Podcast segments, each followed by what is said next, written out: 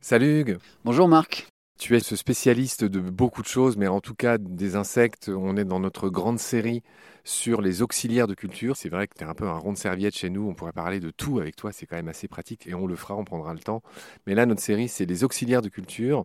Il y avait tellement à dire sur les coccinelles que on va faire un deuxième épisode complémentaire. J'aimerais que tu nous parles un peu de leurs larves qui sont très dissemblables, qui ressemblent pas du tout à l'adulte. Elles ont vraiment une forme de Golgoth ou d'Antirac, mhm. euh, puisque toi et moi, on est très liés à Goldorak, Club Dorothée et compagnie. Même génération, cinquantenaire, boomer. Ou... Parle-moi un peu de ces larves.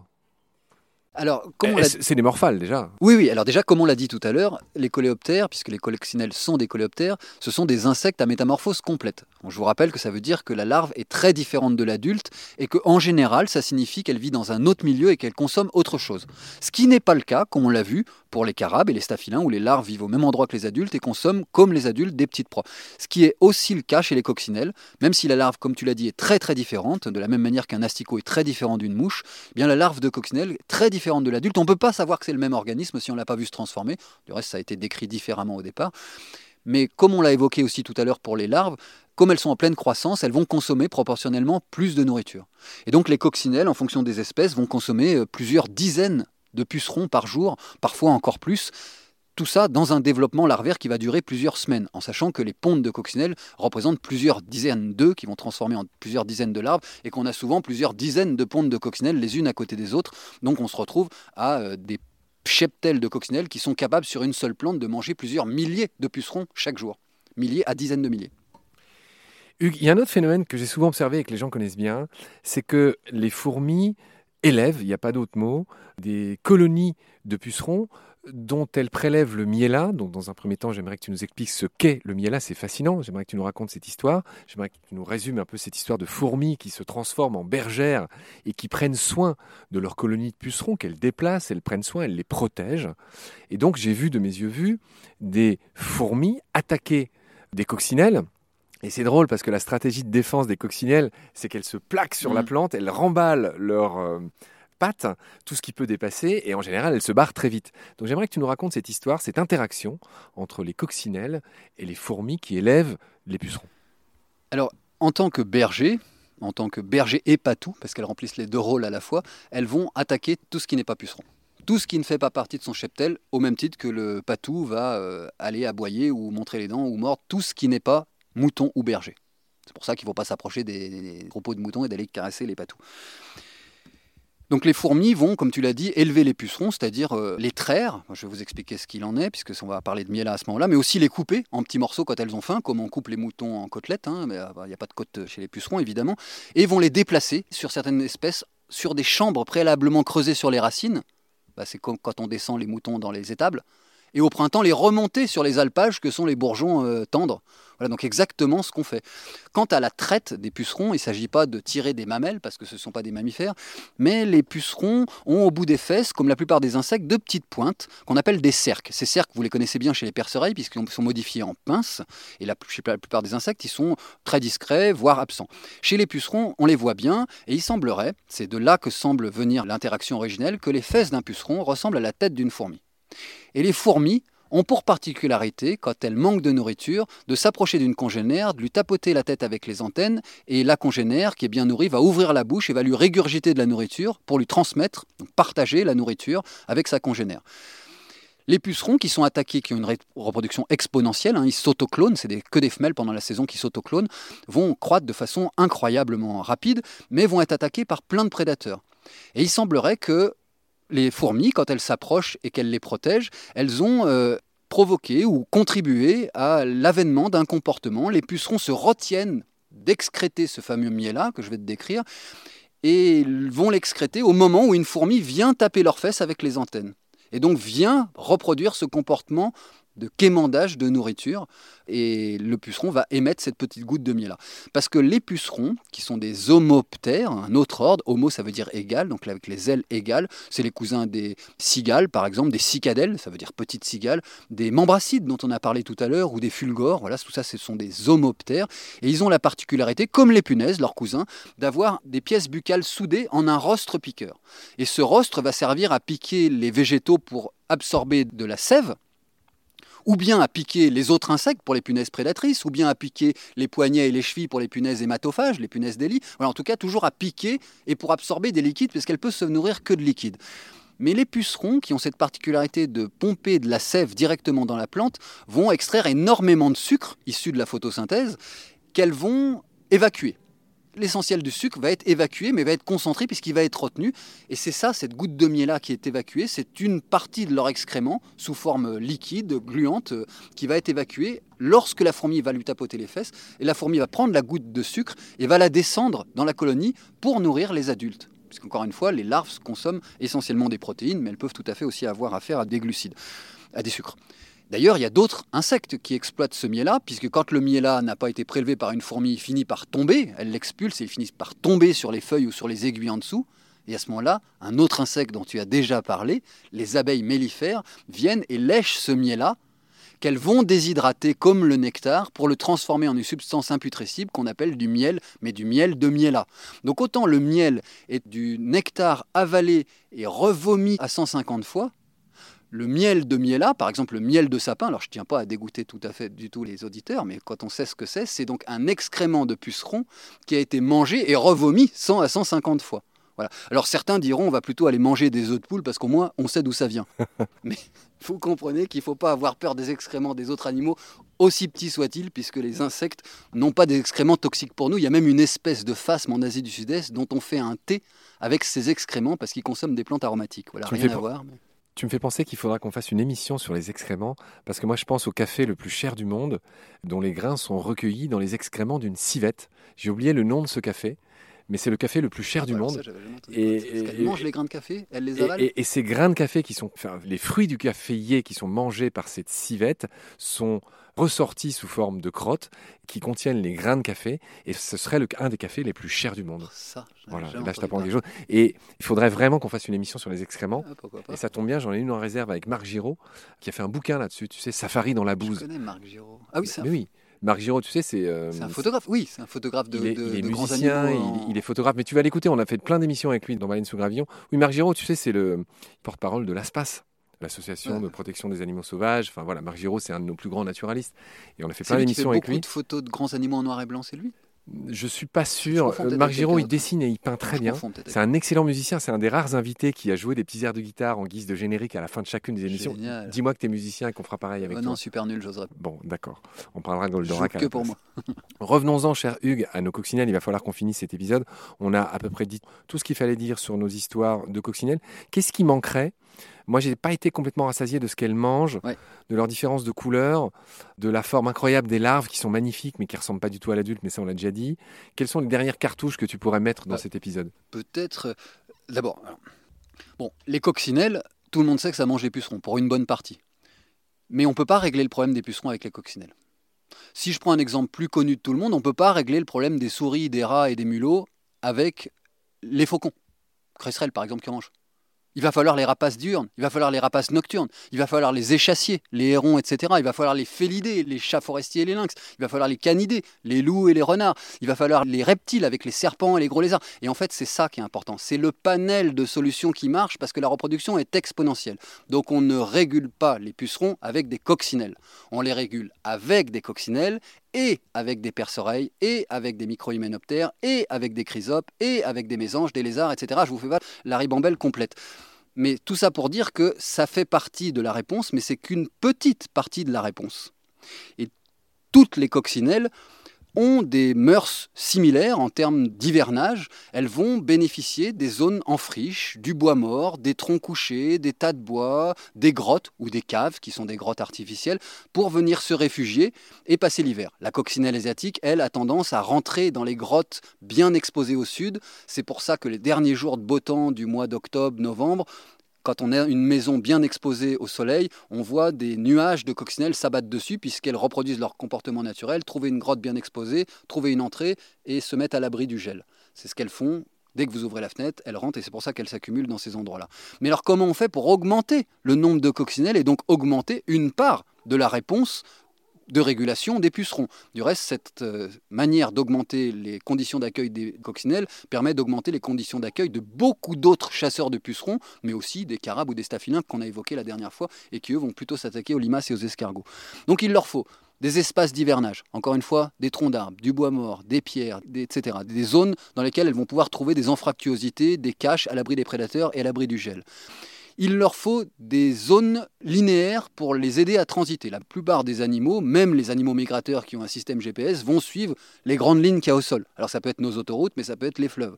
Et là, en l'occurrence, je parle des lisières de forêt ou des haies ou des bandes enherbées, au-dessus desquelles elles vont se déplacer pour se nourrir quand elles ont besoin dans les fleurs, parce que ce ne sont pas des pollinisateurs reconnus, mais pour autant, quand elles manquent de protéines en début de saison et en fin de saison, elles vont vraiment dans les fleurs et elles sont recouvertes de pollen, donc elles participent à la pollinisation.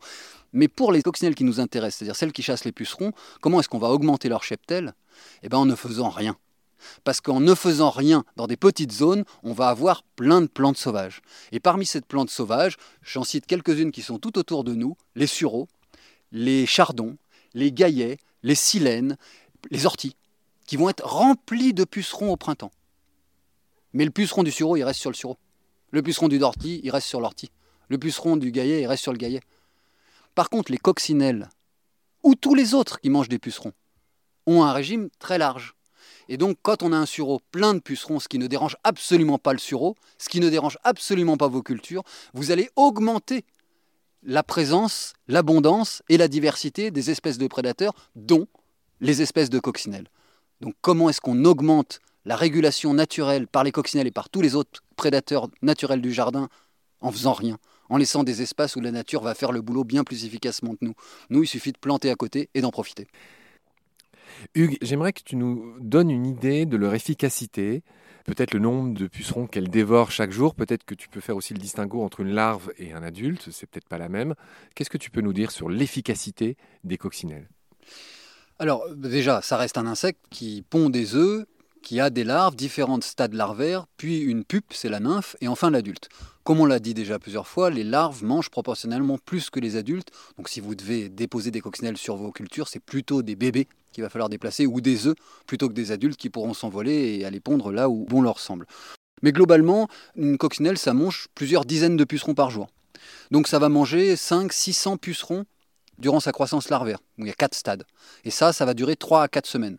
Donc si on fait un petit calcul, une femelle, ça va pondre entre de coccinelles à 7 points, par exemple, entre 500 et 2000 œufs. Évidemment, le calcul tient compte du fait qu'aucun œuf ne meurt, qu'aucune larve n'est prédatée ou ne tombe malade. Donc elle a un potentiel, avec ses 500 à 2000 œufs, pour consommer jusqu'à 1 300 000 pucerons par femelle. Donc imaginez que vous avez vu 10 coccinelles, vous avez potentiellement 13 millions de pucerons qui ne verront pas le jour ou qui finiront mourir boulottés dans le ventre d'une larve. Après, je vous l'ai dit, il y a tout un tas de plantes pour les, attirer, donc ça, ça peut être tout à fait pertinent. Mais je voulais vous raconter une autre petite histoire parce que, évidemment, les larves de coccinelles, quand elles vont manger les pucerons, comme on l'a dit, les fourmis tentent de les chasser, parce qu'elles veulent garder leur cheptel, elles veulent garder leur petit précaré.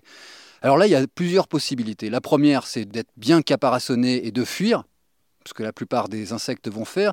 L'autre, dont disposent certaines larves de coccinelles, c'est d'avoir une pince préhensile au bout des fesses. C'est-à-dire que dès que les fourmis vont charger et qu'elles vont se laisser tomber, en fait, elles vont se retenir par la pince qui va pouvoir leur permettre de se rabattre à côté et de pouvoir remonter sans être tombées, et donc ne pas perdre trop d'énergie à remonter jusqu'en haut.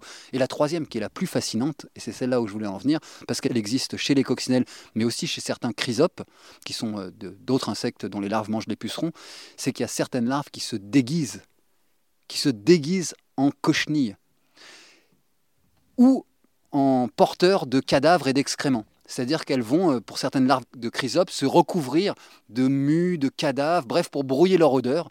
Et elles vont se balader tranquillement au milieu de la colonie en mangeant les pucerons sans que les fourmis les détectent. Il y en a d'autres parmi les chrysopes, et là c'est le cas chez les coccinelles aussi, qui vont avoir des protubérances farineuses, cotonneuses sur le dos, et elles vont manger, bah, comme de par hasard, des cochenilles farineuses et des cochenilles cotonneuses.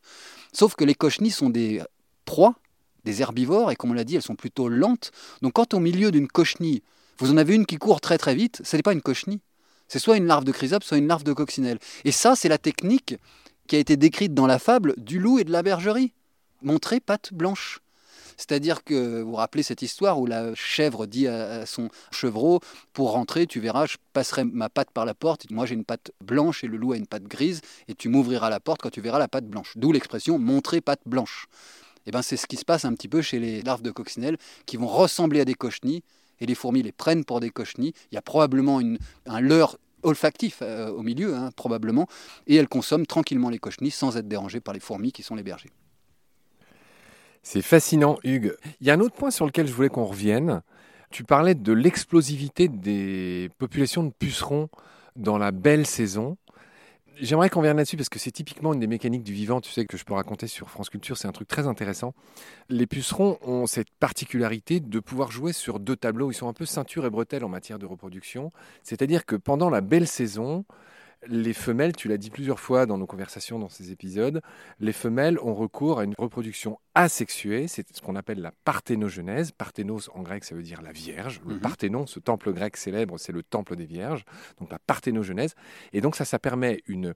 En fait, je ne vais pas le faire à ta place. J'aimerais que tu nous réexpliques la différence entre la reproduction asexuée et la reproduction sexuée, et surtout que tu nous expliques les avantages et les inconvénients de chaque, pour qu'on se figure bien ce prodige finalement de l'évolution et cette arme, ceinture et bretelle finalement qu'ont les pucerons. Certes, c'est notre épisode coccinelle, mais j'aimerais quand même que tu fasses une petite parenthèse là-dessus parce que c'est pas, euh, enfin, c'est vraiment une belle histoire. Et oui.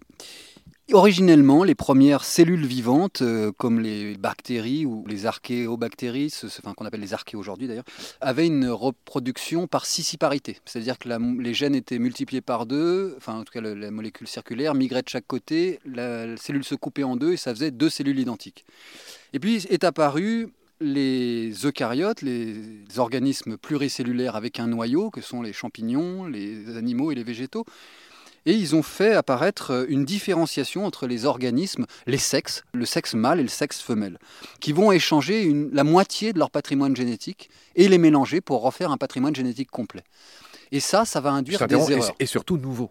Et surtout nouveau. Et nouveau parce qu'il va avoir des erreurs des erreurs de transcription, des erreurs de crossing over, quand les, gènes s'accolent, ils vont s'accoler parfois et partir de façon euh, non bilatérale, mais de façon disproportionnée, et ça fait que chaque cellule sera différente. D'ailleurs, toute personne qui a des enfants fait avec la même personne se rend compte que bien que les gènes étaient les mêmes au départ, tous les enfants sont différents, même s'ils sont très très proches et qu'ils se ressemblent, eh il y a toujours des différences tout à fait notoires. Et ça, c'est majeur. C'est là-dedans que réside la capacité d'adaptation de la nature. Soit c'est le mode bactérie, on se divise toutes les 20 minutes, c'est-à-dire toutes les 20 minutes, la population de bactéries double. Donc vous imaginez au bout de 24 heures.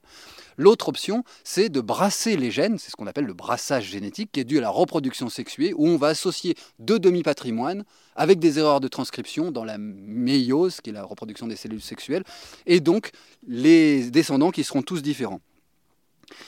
Certains animaux, certains insectes, c'est le cas des pucerons, mais c'est le cas des hyménoptères aussi, que tu as déjà évoqué, et des abeilles, mais c'est inversé. Il y a à certains moments la possibilité de pondre des œufs qui vont donner des individus complets. Chez les pucerons, les œufs non fécondés vont donner des femelles. Et c'est ça qui se passe pendant la belle saison. C'est-à-dire qu'au printemps, vous avez des pucerons ailés, mâles et femelles, qui s'accouplent.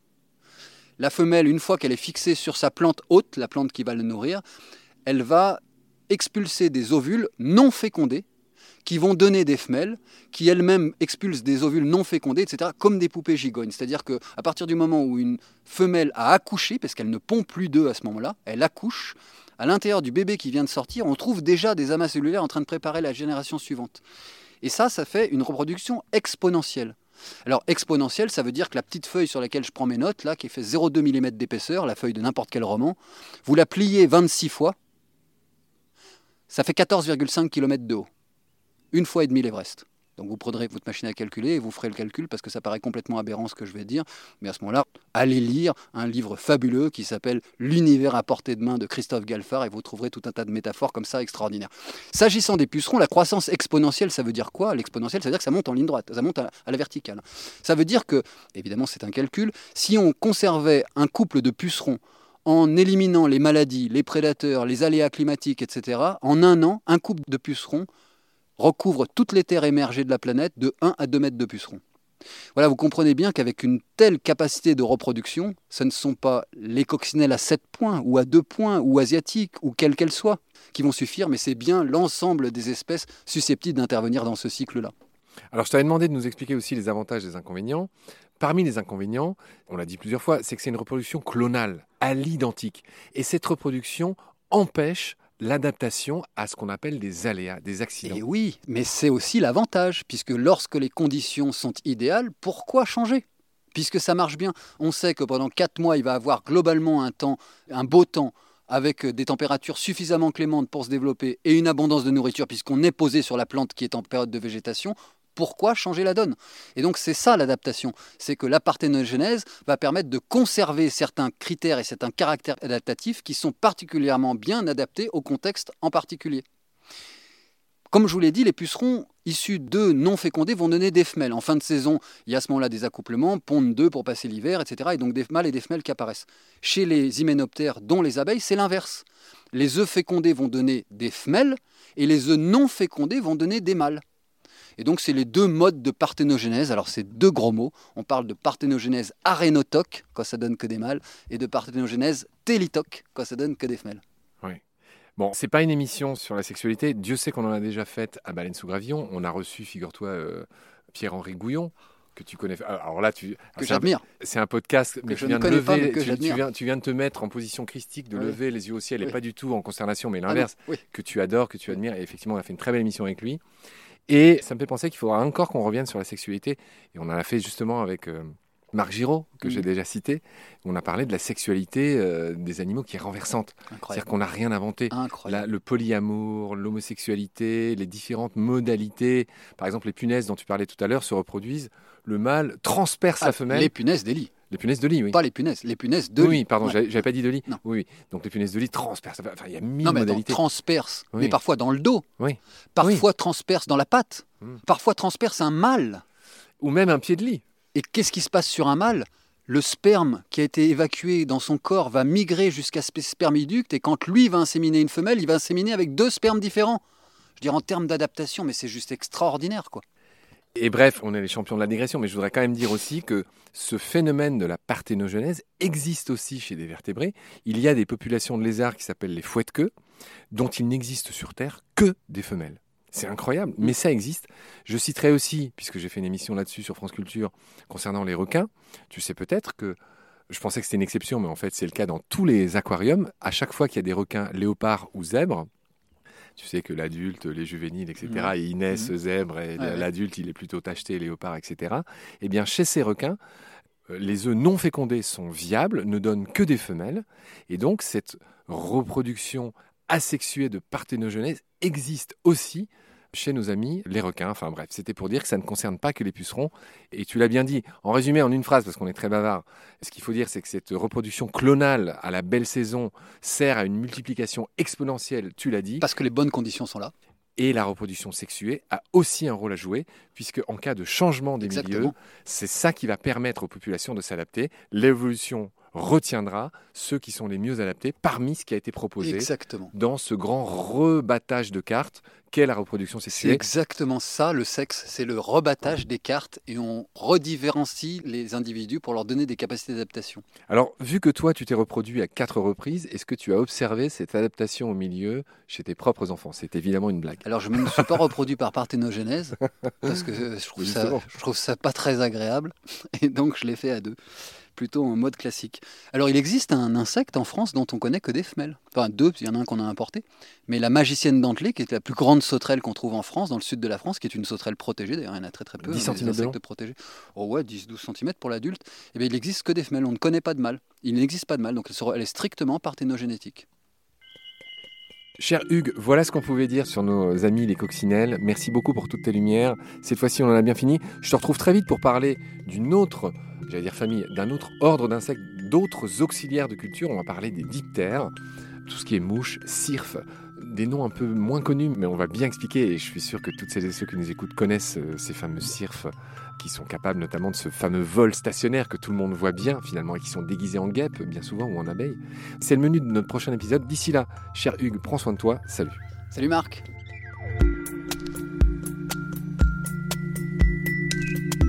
pendant notre combat, nous deux, tu avais l'œil du tigre, tu en voulais ce soir-là. Il faut que tu retrouves ça maintenant. Et la seule façon, c'est de recommencer au commencement. Tu vois ce que je veux dire?